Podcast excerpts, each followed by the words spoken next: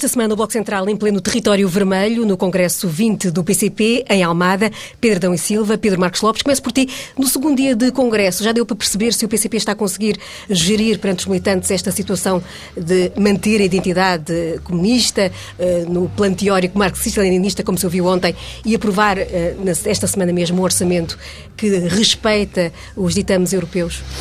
Eu acho que sim, aliás, a, a, a, introdução a este Congresso feita por Jerónimo de Sousa na, na, na, entrevista, na longa entrevista que deu ao público, mostra que o partido está, está bem sólido nesta, nesta espécie de duplicidade, que é uma duplicidade eh, tática, eminentemente tática. Aliás, as teses do partido mostram bem que o Partido Comunista não deixou as suas, as suas convicções, não deixou a sua estratégia e mantém agora, neste momento, tem uma flexibilidade tática que lhe permite estar eh, cada vez melhor, segundo, ou melhor e não pior, segundo a frase de, de Jerónimo de Sousa no público, na, na, entrevista ao público. Acho que é, é, um, é um congresso, enfim, expectável, não é? Onde, todo, onde o partido está absolutamente unido neste propósito de manter, manter a coligação, a, a coligação que suporta o governo, mas claro, este também era o momento momento para mostrar as bandeiras, as bandeiras históricas, digamos assim, do Partido Comunista Português e é sobretudo para isso que este, que este, que este Congresso serve, não é? Para mostrar que todas, que o partido não esquece essas bandeiras e para mostrar aos seus militantes e aos seus, enfim, simpatizantes que se mantém firme nesse, nesse propósito. Perdão e Silva, o PCP está mais ginasticado do que domesticado? Eu acho que o PC está igual a, ao que sempre foi, quer dizer, é, acho que aliás este congresso e este momento da vida do PC recupera, como poucos outros momentos, uma velha máxima de Álvaro Cunhal, que é flexibilidade tática com rigidez estratégica. Não acho que haja duplicidade tática. Há é, é uma diferença entre aquilo que é o horizonte estratégico do PC, que continua a ser a luta final, é, um partido revolucionário, é, anti-imperialista, anticapitalista, articulado com uma grande flexibilidade tática hoje e que decorre de uma avaliação da situação política e da correlação de forças. Hum, e, e desse ponto de vista, este Congresso. É um Congresso muito diferente dos congressos que nós estamos habituados a ver dos outros partidos, no sentido em que aquilo que está em debate e em discussão aqui é, é o culminar e a consolidação de um processo anterior, e isso nota-se, é, ao contrário dos outros partidos, em que os congressos são muito marcados pelos humores mediáticos do fim de semana, pelas últimas sondagens que saíram, por aquilo que aparece na comunicação social das vozes dissonantes, nada desses elementos que acabam por uh, influenciar a forma como nós próprios lemos os congressos está presente neste congresso. E, e no, temos a história do nosso lado é mais fácil, segundo este. Hum, sim, porque o, o, compromisso do PC é com a história, não é com o último ah. fim de semana nem com a última sondagem. Um, mas ao mesmo tempo o PCP, eh, e aqui é importante acrescentar o P de português, continua a ser um partido em que o ser português eh, é quase tão importante como ser um partido comunista. Eh, e porquê? Porque mantém uma grande sensibilidade e proximidade ao cotidiano das pessoas, mas não é de todas as pessoas. É, isto é um partido de classe, continua a afirmar-se como partido de classe, e portanto ao cotidiano das pessoas que defende. E, eh, nesse contexto, é absolutamente racional a posição que o partido adotou há um ano. Um, e não levanta nenhuma tensão, nem nenhum dilema existencial, ao contrário do que se quer fazer crer uh, em muitas das questões que são colocadas. O partido não vive com nenhum dilema existencial. E por duas razões. Por uma avaliação retrospectiva e por uma avaliação deste último ano. Aliás, já hoje de manhã, João Oliveira e também Mário Nogueira, eh, no fundo das suas intervenções sublinham isso, repetindo o que Jerónimo de Sousa eh, disse ontem. Eh, a dimensão retrospectiva é uma avaliação do que se passou nos quatro governos, anos de governo do PSD-CDS e do Pacto de Agressão com a Troika. E, aliás, colocando também o PS até agora nesse mesmo saco.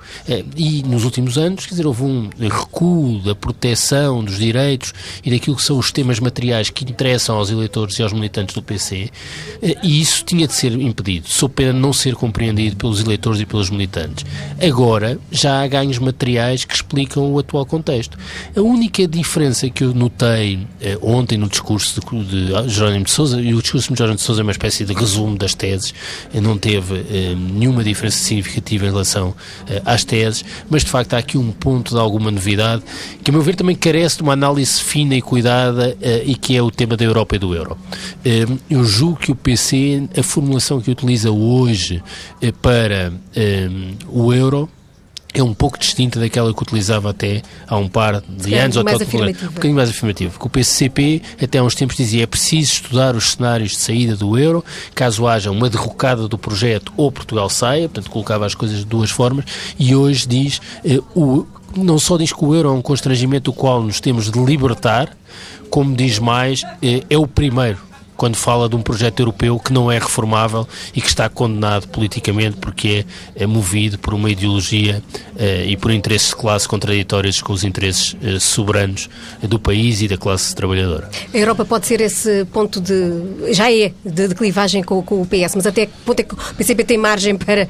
para é, é, sem apoio. Não, não tem. A Europa sempre foi o grande problema que esta coligação que suporta ao governo eh, enfrenta enfrentava e ainda enfrenta pode ser através, ou enfim, pode ser através, será através das exigências da Europa, possíveis exigências da Europa, que poderia haver problemas, os maiores problemas para esta coligação adviriam daí. Eh, não já nesta vertente que o Pedro Adão e Silva analisam, nesta questão, nesta questão mais estratégica da possível saída do euro, enfim, deste cartão, é deste a única, cartaz. A única targa que está aqui. Sim, exato, era o que eu ia dizer. A, a, a, a, tarja que eu tenho à minha frente é basta de submissão à União Europeia, o euro diz tudo sobre, sobre, sobre essa possibilidade. Bom, mas deixa-me recuar um bocadinho, se me permites, dito, uh, uh, para falar ainda da, da, das intenções e porque é que levou também o PCP a esta coligação que era uma coligação não normal, era uma coligação contra, contra o sentido da história, tanto do Partido Socialista como do Partido PCP, do, como do PCP, na história da nossa história da democracia, onde o grande combatente ao Partido Comunista Português em, em alturas muito importantes da consolidação da nossa democracia foi o Partido Socialista. E a história do Partido Socialista sempre foi de uma oposição, enfim, forte e em todos os objetivos, particularmente na questão ideológica, com o Partido Comunista Português. Deixa-me dizer que o PCP PCP também elegeu o PS claro como sim, o grande claro que sim, o adversário. o PS era o, o grande adversário útil, do PCP, contra, sobretudo por essas por essa, por essa, por essa razão. Ah, é verdade o que o Pedro Adão e Silva diz, isso acho que é indesmentível, eh, sobre essa ligação do Partido Comunista às populações e, é, e, e essa ligação de, na perspectiva da defesa dos direitos. De facto, as pessoas sentem-se ligadas porque acham que o Partido Comunista Português, em determinados locais, em determinado, com determinadas propostas, defende esse seu eleitorado. Mas há duas questões táticas vitais na existência desta coligação. Primeiro, e eu não quero, enfim, é, é, é apenas, a ordem é aleatória, digamos assim. Há uma questão importante, que é a questão das autárquicas que aí vêm e que, na altura concreta, era muito possível que o PC fosse penalizado se não, se não conseguisse arranjar uma solução com o Partido Socialista e o Bloco de Esquerda que viabilizasse um governo à esquerda, salvo melhor uh, designação. Portanto, isso é, foi importante. Sem, esse, sem, essa, sem essa coligação era, havia um problema com, com, com, com, com o seu eleitorado que não ia com certeza ver bem que, que, não, que não arranjasse uma solução. E depois uma que eu também acho fundamental que é a questão dos sindicatos, é a questão da intersindical. E porquê é que eu trago a questão da intersindical? Porque o, o política do anterior governo estava a indicar, vinha, ia no caminho de uma privatização num setor vital para a intersindical e para o CGTP, que é a questão dos transportes. É com esse sindicato que o PCP, é com essa, enfim, estrutura, estrutura que o PCP consegue parar o país quando muito bem uh, entende. Mas não é só por isso. A grande força do Partido, os duas grandes pilares da força do Partido Comunista Português chamam-se autarquias e sindicatos. Essa é a razão, esta é uma das grandes razões, é as principais razões da força do Partido Comunista e da maneira como ele está instalado dentro da nossa comunidade. Essa, ao contrário, por exemplo, do Bloco de Esquerda, que é um partido que, por exemplo, se arrisca nas próximas eleições autárquicas a ter um resultado patético, não ridículo, porque não tem essa ligação a setores sociais fortes, tal como o CDS, que também não tem. É o PS, o, o PS, o PSD e o PCP. E, portanto, esse risco que o PC corria tanto na questão autárquica e também, e se calhar até mais, na questão sindical, foram as grandes razões eh, desta, da existência, na minha opinião, as grandes razões táticas da existência desta coligação e a que a permite, depois, claro, gera uma dinâmica que ela se mantenha uh, relativamente forte. Eh, Pedro, Pedro Silva? Não, ia só acrescentar duas coisas e que se prende com a questão autárquica e a questão sindical. um, e que foram sugeridas na entrevista de Jerónimo, na intervenção de Jerónimo, uh, e hoje também, por exemplo, João Oliveira, que utiliza aliás as mesmas expressões uh, de Jerónimo. Já ontem Jorge Cordeiro, que fez supostamente aquela que seria a intervenção política de fundo mais relevante, juntamente com o de Jerónimo, era a mesma intervenção de Jerónimo, portanto resta saber quem é uh, o criador. Um, eu tenho as minhas suspeitas. Um, é bom, um, Há, há, duas expressões que foram utilizadas por estes dias eh, várias vezes e que eu acho que são ehm, sintomáticas e colocam bem a coisa. Aliás, três. Eh, uma é a opção do PC, que é uh, ficar nas suas tamanquinhas eh, ou, pelo contrário, eh, viabilizar uma solução que teria alguns ganhos materiais. E a opção foi clara, quer dizer, ficar nas suas tamanquinhas significava viabilizar eh, um novo governo do PS e CDS, necessariamente com o apoio do Partido Socialista, e isso teria consequências políticas para a influência do partido junto das massas. Desde logo, os autarcas do Partido Comunista teriam muita dificuldade em disputar autárquicas com um governo PS e CDS que existia porque o PC tinha viabilizado esse governo. E aí entra a frase do quanto melhor, melhor. Um, o PCP eh, contraria a ideia do quanto, quanto pior, melhor. Foi uma frase que se, colou, que se foi colada ao PCP. Mas que não, mas que mas... não corresponde ao pensamento do PC. Isso é mais uma frase mais esquerdista do que propriamente do PCP. Uh, e, portanto, o Jerónimo de Sousa, com facilidade, recupera essa ideia de que o PCP está sempre do lado do quanto melhor, melhor. Uh, e isso liga-se também com o movimento sindical uh, e com outra expressão que me parece muito exata e que foi utilizada várias vezes, que é os lutadores também precisam de vitórias. É difícil alimentar permanentemente uma luta sem que em algum momento haja ganhos materiais e ganhos de causa para quem está envolvido nessa luta. Ora, eh, o movimento sindical, mesmo que seja muito adversativo, que é o caso da CGTP, eh, tem na história portuguesa uma tradição que é negociar, negociar, negociar, mesmo que no fim não chegue ao entendimento. Eh, qualquer membro do governo, do PSD ou do PS, que tenha tido história na negociação no Conselho Económico e Social, contará que a CGTP negocia até ao fim, mesmo que depois não aceite o, o acordo. Ou seja, influencia também a negociação. E, de alguma forma, esta lógica eh, ao nível nacional, mas também ao nível da negociação concreta, concreta nas empresas, nos setores, eh, precisa de alguma retribuição. Portanto, era impossível também manter eh, as lutas e os movimentos de massa ativos sem eh, tendo alguns eh, ganhos pelo caminho. E, de certa forma, esta solução de governo tem tido ganhos para o movimento sindical e para os compromissos em que o movimento sindical se envolve. Quer dizer, não só do ponto de vista da, da, da, reposição de rendimentos, do ponto de vista da política fiscal, da questão dos transportes públicos, que é essencial. Quer dizer, houve uma reversão das privatizações dos transportes públicos. Isto significa, quer dizer, há, há muito quem diga, nomeadamente a direita, que, não, que eu acho que não percebe bem eh, o que é que eh, movimenta o movimento sindical e que quer apanhar a boleia das lutas sindicais, como dizia, como dizia pouco, Mário Nogueira. Eh, ora, não percebe o significado que tem para o eleitorado do PCP eh, e para os interesses que o PCP representa e defende, eh, por exemplo, os transportes públicos manterem-se públicos e o passo social se passar a ser gratuito para as crianças em Lisboa e passar para metade para os, os idosos. Isto tem um alcance material na vida das pessoas. Bem sei que há uma espécie de bolha mediática e política na qual todos vivemos que eh, lida mal com o facto de haver outra realidade, que são as pessoas que vivem enormes dificuldades. E para essas pessoas, que são aquelas que o PC representa e quer dar voz, isto tem significado. E enquanto as coisas evoluírem assim, a geringonça manter-se-á. Portanto, o segredo é a memória do passado recente, o facto de Pedro Passos Coelho se manter no ativo como candidato a primeiro-ministro da direita e, ao mesmo tempo, os ganhos materiais que são evidentes para setores eh, importantes da população. Portanto, não há como fugir a isto. E há, parte, e há uma parte importante que não podemos deixar de, de, que eu não posso deixar de referir, quer dizer, eh, ainda em relação ao movimento sindical, como eu referi, eu não posso esquecer, nem ninguém, se, nem ninguém se esquece, que neste momento os sindicatos que contam, os sindicatos que têm força, são os sindicatos da função pública. No momento em que este governo, enfim, eh, beneficia ou deixa de prejudicar Agora, cada um que toma a sua decisão pense da maneira que quiser. Os funcionários públicos, obviamente que está a ajudar o movimento sindical, porque neste momento a verdade é que esse movimento está praticamente confinado ao setor público.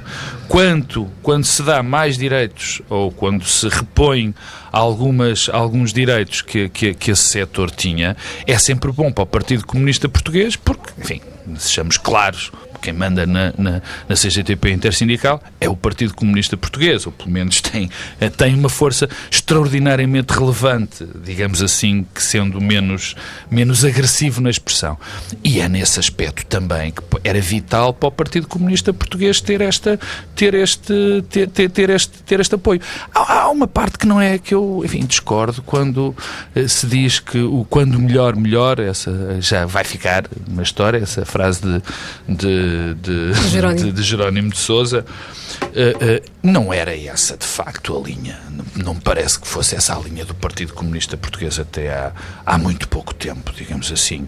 O que, o que o Partido Comunista Português percebeu é que, de facto... Não podia ficar... Não poderia ficar, por questões táticas, eminentemente por questões táticas não podia, eh, não podia ficar de fora e que depois, de facto, também é preciso que haja algumas pequenas vitórias, porque tem sido, eh, tem sido um problema, digamos, digamos assim, nesta sequência para o Partido Comunista não apresentar vitórias que se possam que, ele, que, que, o partido possa dizer que são também dele. E têm sido reclamadas aqui neste Congresso e que, várias E que têm sido reclamadas no Congresso. Isso, isso era importante para o Partido Comunista Português, porque o Partido Comunista Português, apesar de nós estarmos todos há anos e anos a dizer que, que está, está a cair, está a cair, não está, está-se a manter, está-se a manter de uma maneira até bastante que ninguém previa depois da queda do Muro de Berlim, depois de 1989, que o Partido Comunista se mantivesse desta maneira tão sólida.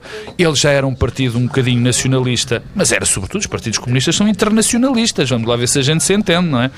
Essa reconversão do partido foi extraordinariamente importante para a manutenção e, mais uma vez, e eu repito aquilo que comecei por dizer, a questão dos sindicatos e essa que é uma questão primária para o PCP, a CGTP intersindical, e lá está, mais uma vez chamo os funcionários públicos e sobretudo as autarquias, é que nós não nos podemos esquecer que o Partido Comunista Português tem 34 municípios neste, deste país. E alguns deles muito importantes. Nós estamos num deles, em Almada, é Louras, é o Seixal. E essa batalha a próxima e que se aproxima é extraordinariamente importante para, para o PCP e se calhar vamos falar dela daqui, daqui. E essa, essa batalha para já é autárquica, mas um dia há de ser legisla das legislativas. O PCP tem estes troféus para, para exibir, mas quando é que será o momento de começar a, a criar também aqui um, uma parede de ar com o Partido Socialista para eh, tem-se falado muito neste Congresso também da correlação de forças e da importância da alteração da correlação de forças, quase, eh, e já agora dou esta deixa, o, o, o, Bloco de Esquerda não tem sido mencionado, foi ignorado olimpicamente. Ia dizer o Bloco Central.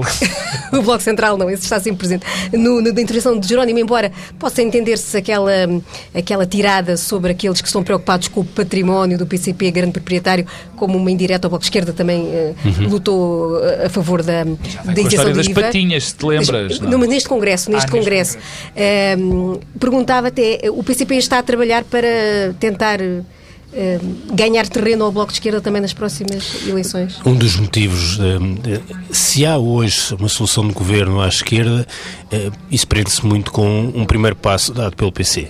O Bloco foi atrás, quer dizer, o Bloco agora pode tentar eh, reconstituir a história, eh, mas o Bloco foi atrás eh, da iniciativa do PC, que eu julgo que, na qual o Bloco nunca acreditou. Eh, e até já depois das eleições demorou um, a acreditar. Um, e essa iniciativa do PC, isso sim é verdade, resulta também do resultado eleitoral do Bloco. E do PC perceber que o crescimento do Bloco e a conquista do Bloco em alguns segmentos do eleitorado que tradicionalmente votavam PC era uma ameaça para o partido. O Bloco tem estado ausente, mas está sempre presente. Eh, este partido é de tal forma diferente do Bloco de Esquerda, quer dizer, eh, dificilmente há dois partidos tão diferentes na forma como se organizam, na estabilidade eh, e na coerência programática e ideológica.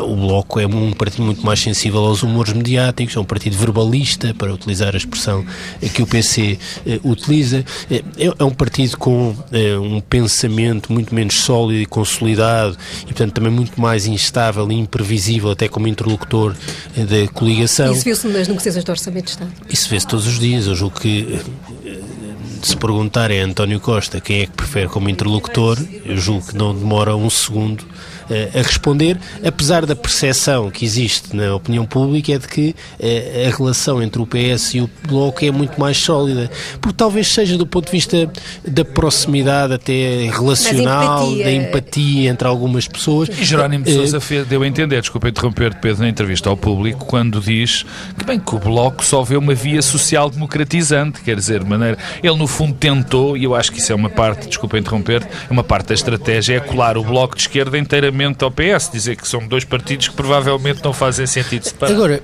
eu, eu parece-me que o PC não vive uma angústia eleitoral como nós eh, queremos crer, porque acredita que eh, é, no fim, eh, o seu eleitorado perceberá que os ganhos que ocorreram têm a ver com a influência do PC na governação. E eh, terá capacidade de fixar o eleitorado eh, porque não se assiste aqui a um processo de eh, indistinção, indiferenciação programática com o PS. Eh, houve durante muitos anos eh, um temor no, no, no PCP que era eh, pensar que uma coligação, algum tipo de convergência com o Partido Socialista redundaria naquilo que aconteceu ao Partido Comunista Francês, ao Partido Comunista Espanhol e ao Partido Comunista uma Italiano. Uma diluição, são, são, são, três partidos que não existem, basicamente, eh, e que tinham implementações sociais e políticas tão fortes ou mais fortes do que a do Partido Comunista Português. E hoje, talvez, a avaliação que seja feita é que neste momento o contexto é diferente, e o contexto é diferente porque até a evolução da União Europeia obriga a uma polarização política que não existia há 20 anos.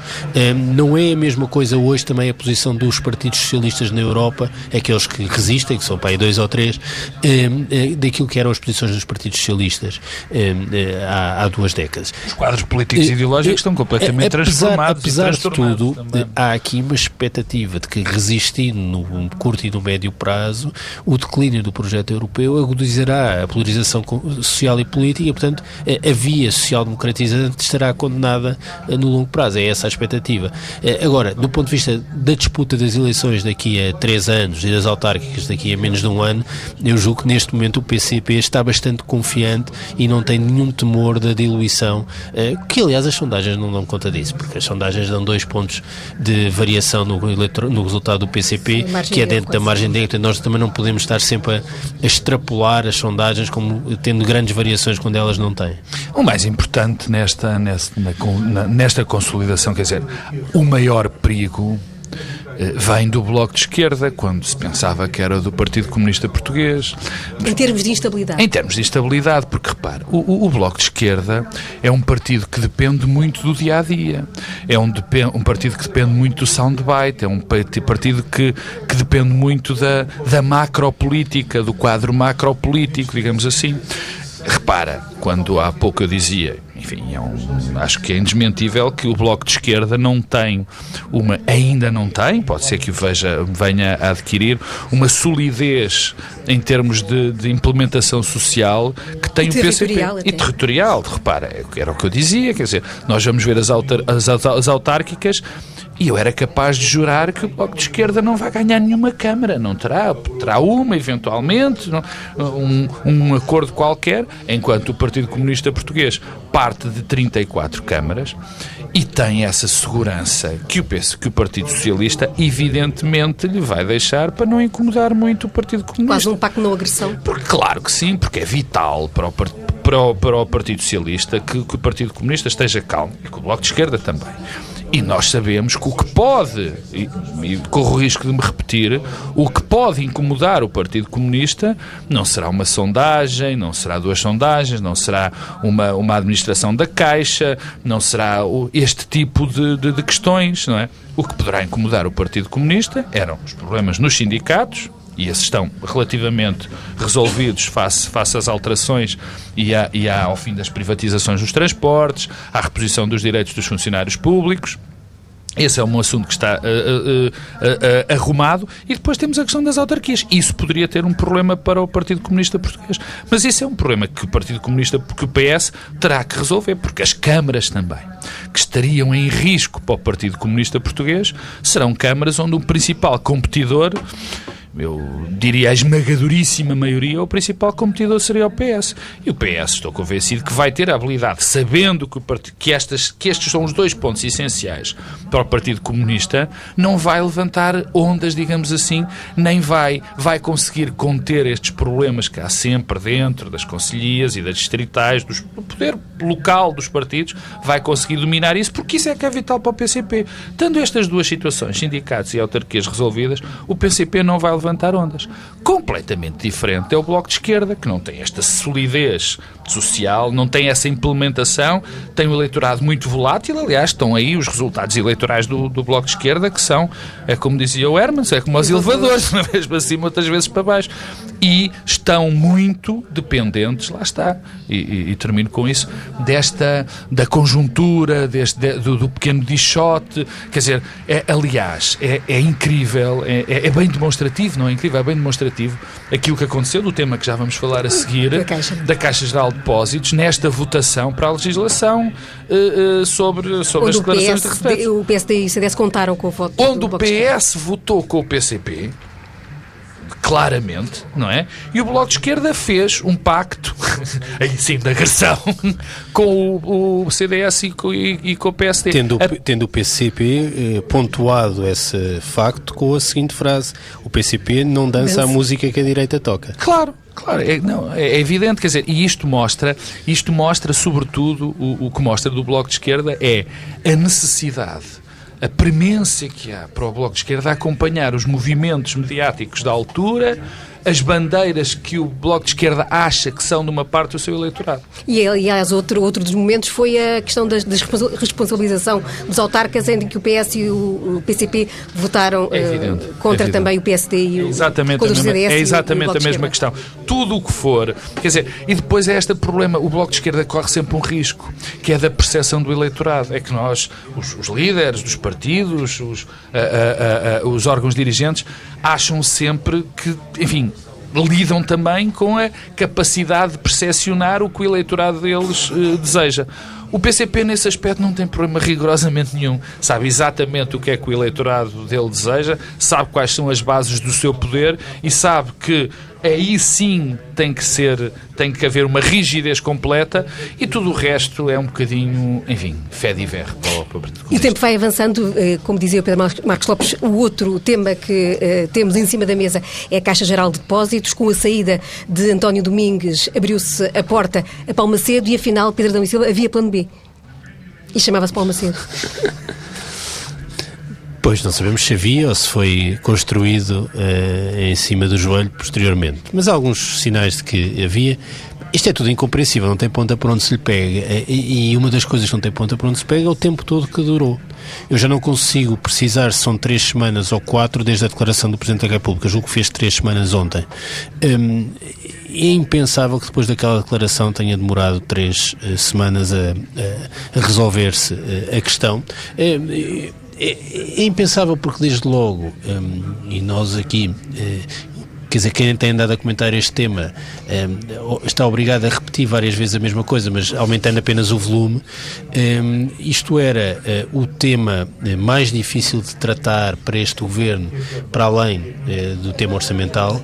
Uh, foi tratado com enorme sucesso nas dimensões que eram vistas como mais exigentes, que era a recapitalização e a negociação com eh, a União Europeia eh, foi um sucesso, foi um, absoluto sucesso. Eu julgo que ninguém acreditava que aquilo que eram os objetivos que foram traçados no montante da recapitalização pública eh, fossem eh, alcançados e depois naquilo que tem a ver com a gestão política do modelo de governance tem sido um desastre eh, um desastre começou com a indicação dos nomes dos, administradores não executivos, que afinal eram incompatíveis, expondo as pessoas a uma vergonha pública, quer dizer, absolutamente uh, irresponsável. Ficou só ridículo mandar fazê-los fazer cursos em França. Dizer, mas isso é outra coisa, isso já não tem a ver, estou a falar dos não é executivos, mas isso foi uma exigência do BCE. Eu estou a dizer aquilo que depende uh, do governo português, que indicou pessoas que eram incompatíveis e não cuidou de garantir que as pessoas podiam ser uh, elegíveis para aqueles cargos. E depois todo este processo, eu, eu não sei se houve ou não algum tipo de compromisso uh, com António Domingos em relação àquela exceção.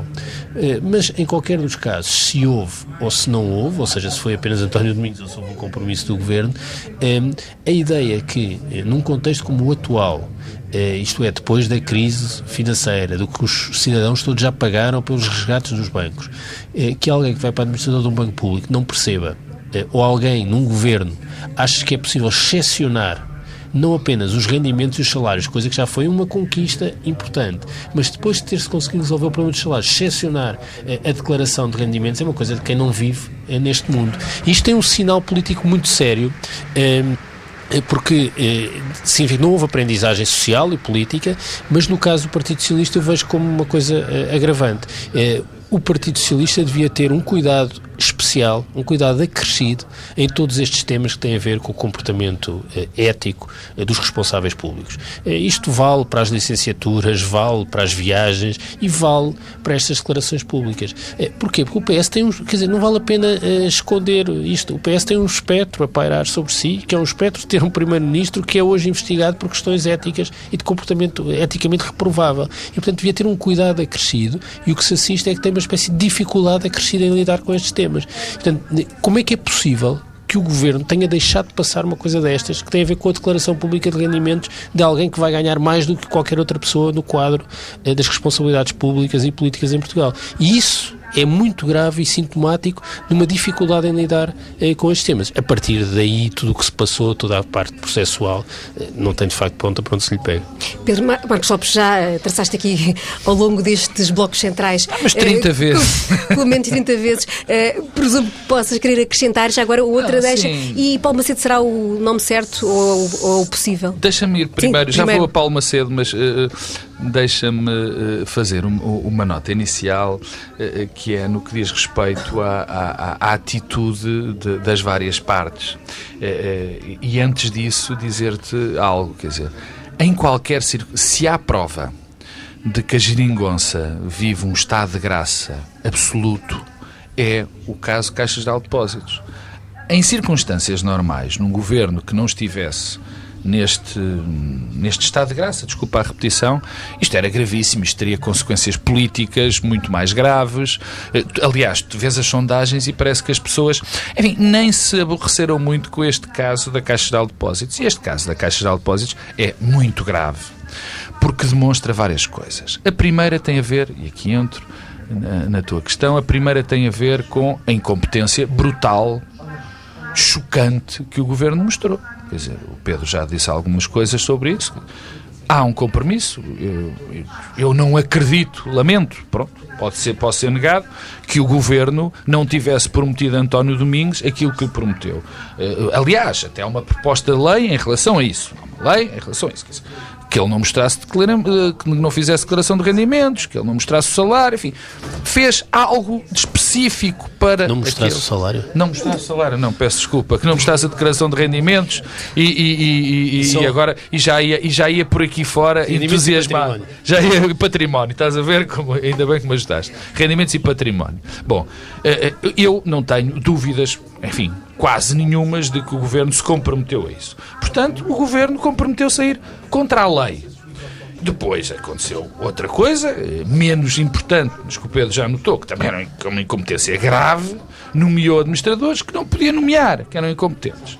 Depois não eram terceira, incompetentes, calma. Não eram não incompatíveis. Incompatíveis, peço desculpa. Não, mas é que é, não, faz, claro faz muita sim. diferença. Claro que não faz, é completamente diferente. Bom, incompetentes seriam para aquela tarefa, porque por, incompatível, por, por incompatibilidade. Mas sim, é verdade que há uma diferença. Bom, tudo isto tudo isto eh, nos mostra a negligência, pelo menos, já para não chamar incompetência, a negligência com que o governo olhou para este dossiê. Total, quer dizer, Mário Centeno e António Costa foram absolutamente negligentes neste, neste processo. Depois, a segunda parte, que é António Domingos, que é o, o, o ex-presidente da Caixa. Eu a mim custa muito perceber, custa-me muito perceber eu tenho uma explicação, mas essa é, é completamente subjetiva. Custa muito perceber que alguém que, no momento, sabe que tem que mostrar a sua declaração de, de rendimentos e de património por causa de uma lei da República, não nesse momento não toma uma atitude.